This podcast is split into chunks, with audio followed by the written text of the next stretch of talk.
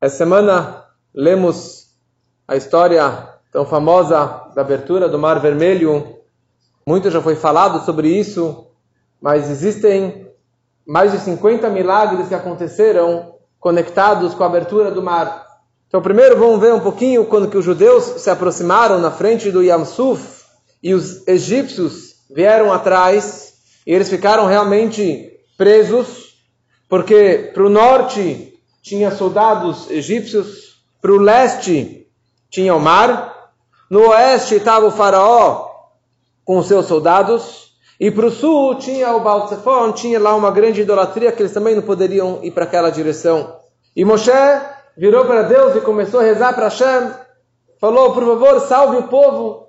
E Hashem falou, Daber el bnei Israel veisal. Fala para o povo que eles têm que viajar. Tem mar na frente, não tem problema. Continua a viagem. Eu falei para vocês saírem em direção a, ao Monte Sinai, vocês têm que continuar a jornada. Não é hora de rezar. Você pega seu cajado, ergue o seu cajado e coloca a tua mão no mar. Muitos conhecem, quer dizer, que Moshe, ele abriu o mar com o cajado? Não. Hashem falou para ele, pega o teu cajado, joga fora o teu cajado, para que as pessoas não digam que você só consegue fazer graças ao cajado, que tinha o nome de Deus, tinha o nome das dez pragas gravados no, no, no cajado, e por isso que você conseguiu fazer tudo isso. Mas sozinho você não tem essa capacidade. Hashem falou para ele, joga fora, deixa de lado o seu cajado, e estenda a tua mão no mar, coloca a tua mão na água, e não o cajado, e assim que o mar vai se abrir. Os egípcios mereciam exatamente esse tipo de castigo. Hashem poderia simplesmente trazer um raio e matar todos eles. Mas todas as pragas no Egito, e também esta, foi elas por elas. Midá keneged midá. Da forma que eles, com as mãos, afogaram milhares e milhares de meninos que nasciam no Nilo, então, da mesma forma, eles foram punidos que eles foram, com a mão de Moshe, eles foram afogados no Mar Vermelho. Moshe, na hora que Hashem falou que o mar vai se abrir, ele ficou meio preocupado. Ele falou: Bom, toda a água vai sair do oceano, toda a água vai sair do, do Mar Vermelho, vai sair para fora e vai fazer, vai alagar todo mundo. Hashem falou para ele: Você não sabe que quando eu criei o mundo, eu fiz duas condições com o mar, com as águas. Uma condição que a água não pode passar da areia. A areia está ao redor da na praia, não é simplesmente porque sobrou areia e está lá em cima. A areia é a muralha que protege que a água não possa ultrapassar isso. Deus condicionou com a, com a água, com a areia, que esse era o limite da água. E eu também condicionei com a água na criação do mundo que quando os judeus estivessem na frente do Mar Vermelho e precisassem que ele se partisse para que os judeus fugissem do Egito, dos egípcios, o mar deveria se abrir. Já foi condicionado no DNA daquela água, na, na natureza da água, que ela se abrisse perante o povo de Israel. Veio o Sar, o ministro, o anjo responsável pelas águas, pelo mar. Ele falou: Não quero me abrir. Não quero. Não quero. E daí começou toda uma discussão. Eu vim antes, eu fui criado no segundo dia da criação. E você, homem, foi criado no sexto dia da criação. Por que, que eu vou me abrir perante você? E daí Moshe Rabbeinu, primeiro ele estendeu o cajado, que e não adiantou. Moshe mostrou o caixão do Yosef, que estava lá, o Yosef Atzadik. E também o mérito do Brit Milá, e nada, nada adiantou. E o mar não queria se abrir. E daí Moshe virou para Deus e falou: Desculpa, Deus, mas o mar não quer se abrir. Hashem falou: Pelo mérito da Torá que vocês vão receber daqui a pouco no Monte Sinai, daqui a algumas semanas, por esse mérito da Torá, você vai conseguir abrir o mar. Por isso a gente fala no Alel, Hayam Ra'ava Yanos, o mar ele viu e ele fugiu para trás, ele se assustou tanto do, do caixão do Yosef, mas pelo mérito da Torá que ele acabou se abrindo. Esse anjo, esse responsável, esse ministro responsável pelo, pelo mar, ele ficou quieto. Ele falou: tá bom, tudo bem, eu posso abrir o mar. Mas naquela hora apareceu um outro anjo. Um anjo que chamava Uza, que é o Sar de Mitzrayim, o, o ministro, o anjo responsável pelos egípcios, e ele começou a discutir com Deus. Ele falou: Como assim? Você quer afogar todo o meu povo no mar? Tá bom, você quer salvar os judeus? Salva os judeus, mas não precisa afogar o meu povo. E como que estavam falando lá também os anjos, esses são idólatras, e os judeus também estavam assimilados na idolatria. E Hashem falou, mas não era culpa, os judeus, eles, pela situação, eles acabaram se assimilando, não é que eles foram de propósito, eles estavam lá na escravidão, sem nenhuma orientação. E daí teve toda uma discussão entre esse ministro Usa com Deus, com o tribunal celestial, e no final do argumento, ele falou novamente, mas por que afogar meu povo? Salve o povo judeu, tudo bem, mas não precisa afogar, matar todos os egípcios. Daí veio o anjo Gabriel, o anjo Gabriel, e ele foi até o Egito. E ele pegou um tijolo que estava lá nas pirâmides, nas muralhas que os judeus construíram.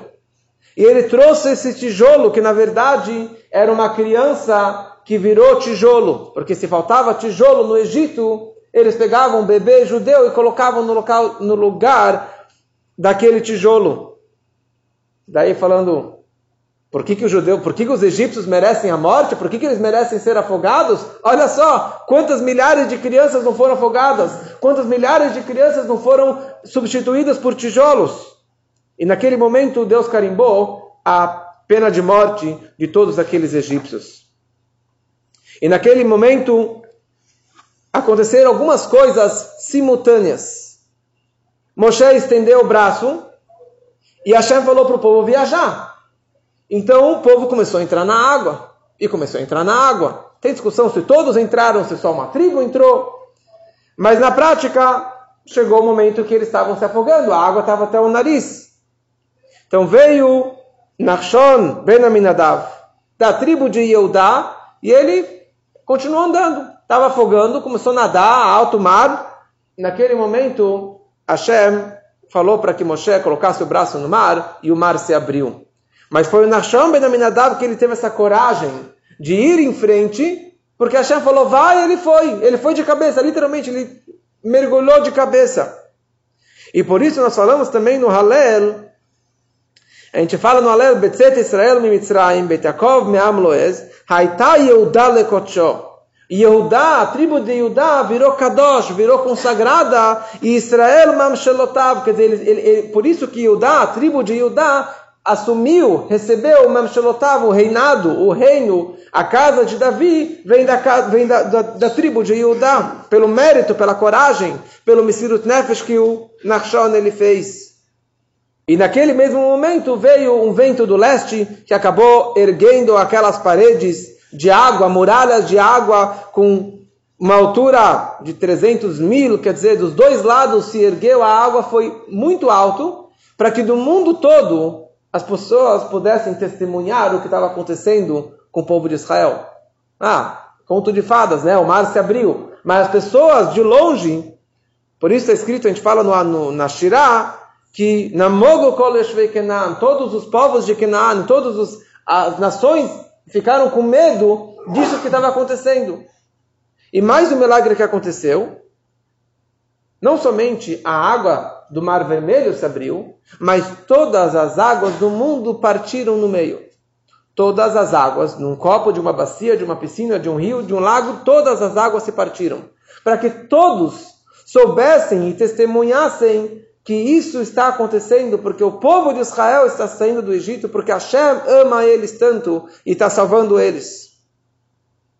Moshe, ele colocou o pé na água e todo o povo passou Moshe e continuaram andando a noite toda, toda a noite, a sétima noite da saída do Egito, que é o Shvi Shel Pesach, que é a última, que é a sétima noite de Pesach, que nós também costumamos ficar acordados por causa que nessa noite o povo ficou acordado é, cruzando o mar.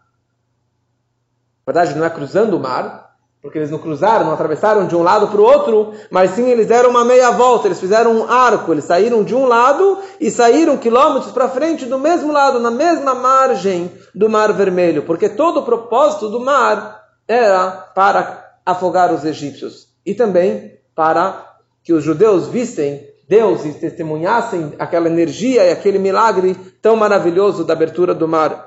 Então Moshe colocou o pé e ele ficou no início da abertura do mar e todo o povo passou ele. E, e não que ele foi na frente, não é que ele estava na frente e o mar foi se abrindo na frente de Moshe. Moshe ficou por último e daí ele foi saindo e o mar foi se fechando atrás dele. Quando o povo foi entrando na água, era um milagre a cada passo que eles davam. Porque não é que Deus abriu, partiu o mar, fez esse arco inteiro, quilômetros, porque você tem aqui milhões de judeus, 4, 5 milhões de pessoas, cruzando o mar, atravessando o mar, então você precisa de um arco, qual o tamanho desse arco? Né?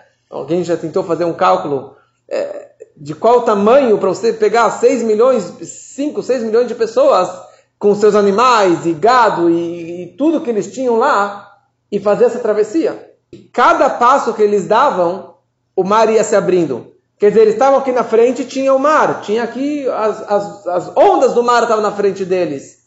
E eles davam mais um passo e a água ia se abrindo, o caminho ia se abrindo, para que eles testemunhassem, sentissem o milagre e a abertura do mar a cada, a cada instante. Partiu o mar em doze caminhos, um para cada tribo, não era só uma abertura, como está nas imagens, que é só duas paredes, mas eram, na verdade, doze caminhos, doze trajetos para as doze tribos. E o que diz o Medrash, que Hashem, ele secou o mar, quer dizer que, o, o, não é que, como os cientistas dizem, que secou o mar e eles tiveram que descer quilômetros para baixo e depois sair do outro lado. Né? Foi um acontecimento que o mar se secou. Não, simplesmente a água virou terra.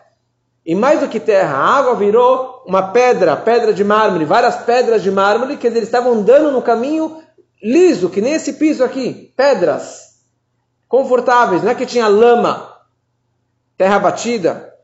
E eles entraram Betoch Hayam, eles entraram dentro do mar, porque Hashem fez, por um lado eram paredes altas, mas por outro lado eram túneis, túneis transparentes que eles conseguiam enxergar de um lado da água para o outro lado. Então, de um túnel para o próximo túnel, os 12 túneis eles conseguiam enxergar um ao próximo. Era como se fosse uma, uma pedra, um diamante, uma pedra preciosa que você consegue enxergar do outro lado.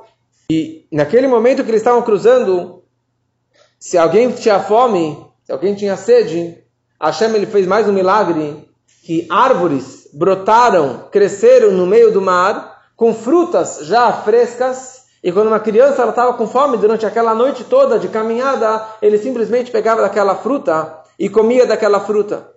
Se ele tinha sede, a água do mar é salgada, ele simplesmente pegava daquela água e a água saía docinha. Então, como estes, existem 50 milagres, não vou entrar agora em todos os 50 milagres, mas só para a gente entender um pouquinho de quão grandioso foi esse grande milagre da abertura do Mar Vermelho.